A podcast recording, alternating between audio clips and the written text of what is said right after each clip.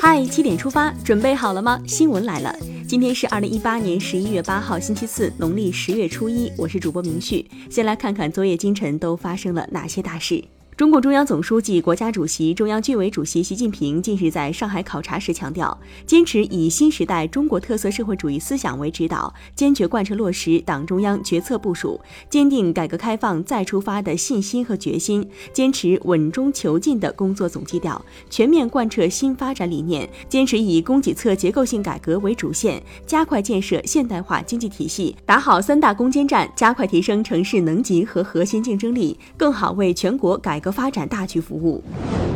六号到七号，习近平在上海调研考察。考察期间，习近平在上海亲切接见驻沪部队副师职以上领导干部和团级单位主官，代表党中央和中央军委向驻沪部队全体官兵致以诚挚问候。第五届世界互联网大会昨天在浙江乌镇开幕，习近平致贺信。习近平在贺信中指出，为世界经济发展增添新动能，迫切需要我们加快数字经济发展，推动全球互联网治理体系向着更加公正合理的方向迈进。最高人民法院昨天发文，要求坚决依法从严从快惩处把持农村基层政权的黑恶势力，增强农村群众的安全感和幸福感。乡村的稳定与和谐有赖于善治与法治秩序的建立。点赞。你的手机被安装恶意程序了吗？近日，工信部发布消息，三季度对四十八家手机应用商店的应用软件进行技术检测，发现屠龙传奇、维稳浏览器等五十三款软件涉及恶意吸费、强行捆绑等问题，目前已经全部被责令下架。手机恶意软件要从源头扼杀。近日，公安部发布消息，三十六名利用网络刷单实施诈骗的嫌疑人被我国公安机关从菲律宾押解回国，涉及多省市的七百多起电信网络诈骗案成功告破，涉案金额一千八百多万元，天涯海角终落网。中央纪委国家监委昨天消息，珠海市委原副书记、市政府原市长李泽中丧失理想信念、背离宗旨意识，与不法商人沆瀣一气，构成职务违法并涉嫌犯罪，已经被双开。南极大学开课了。近日，中国第三十五次南极科考队开办的南极大学在雪龙号极地科考船上正式开课。中国科学院国家天文台研究员商朝辉讲述了为什么在南极冰穹 A 做天文。现在关注总台独家内容。十一月五号，首届中国国际进口博览会在上海开幕，国家主席习近平出席开幕式并发表主旨演讲。他在演讲中指出，中国不断扩大对外开放，不仅发展了自己，也造福了世界。改革开放四十年来，中国有了怎样的变化呢？中国应该如何进一步扩大开放？点击图片，让我们一起来寻找答案。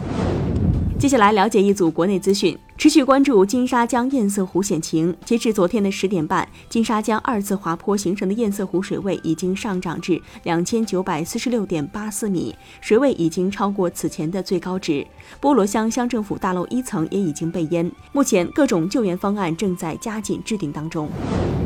北方的小伙伴们感受到暖气的温暖了吗？从昨天开始，北京市锅炉房已经统一点火试运行，十五号的零点实现达标供热。如果遇到暖气片漏水，或者是供热单位没有按时点火试运行等问题，市民可以拨打幺二三四五进行投诉，感觉心里暖暖的。又出现新型骗局，千万别上当。近日，郑州市公安局犯罪侦查局反诈中心已经接到十多起诈骗报警电话，报警内容基本都是被冒充网商客服的人员以开通 VIP 贵宾专线为由实施诈骗。马上就要到双十一了，小伙伴们可要提高警惕。近日，北京市教委规定，将空气重污染预警分为三个级别，由轻到重依次为黄色预警、橙色预警和红色预警，并规定出现红色预警时，小学、幼儿园、少年宫及校外教育机构停课。日前，江西南昌出台租赁房屋治安管理规定，要求有关部门做好出租屋情况登记，向出租屋业主宣传打击传销法规，对查实将房屋出租给传销分子的业主进行教育和作出行政处罚，紧盯出租屋，让传销无处立足。昨天，哈尔滨市教育局提出将师德师风纳入各区县教育局考核，并实行一票否决，进一步规范教师教育教学行为，多措并举推进师德师风建设。师德师风是评价教育队伍的重要标准，支持。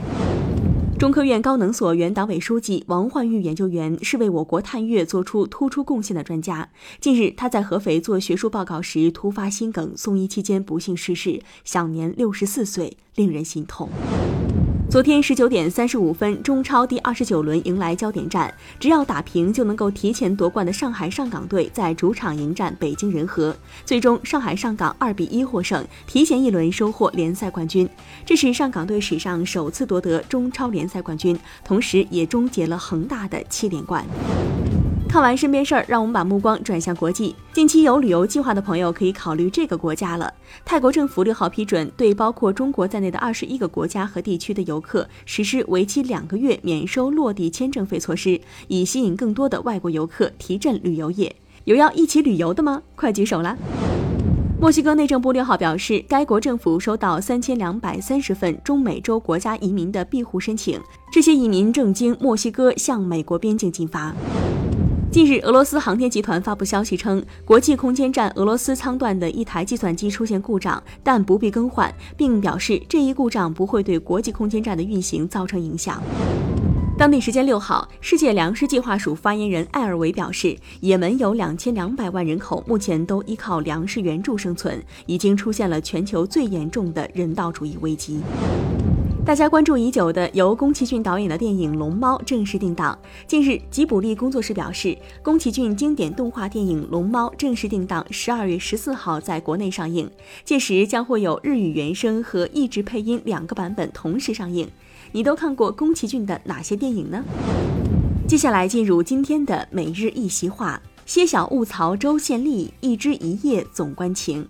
二零一二年十二月，习近平总书记在河北省阜平县考察扶贫开发工作时，引用诗句“崖斋卧听萧萧竹，一世民间疾苦声。歇小勿曹州县吏，一枝一叶总关情”，指出我们共产党人对人民群众的疾苦，更要有这样的情怀，要有仁爱之心、关爱之心，更多关注困难群众，不断提高全体人民生活水平。歇小勿曹州县吏，一枝一叶总关情，出自清代郑板桥的“潍县蜀中画竹，成年薄，包大忠诚阔”。意思为，虽然只是小小的州县官吏，但老百姓的冷暖时刻牵动着我们的心。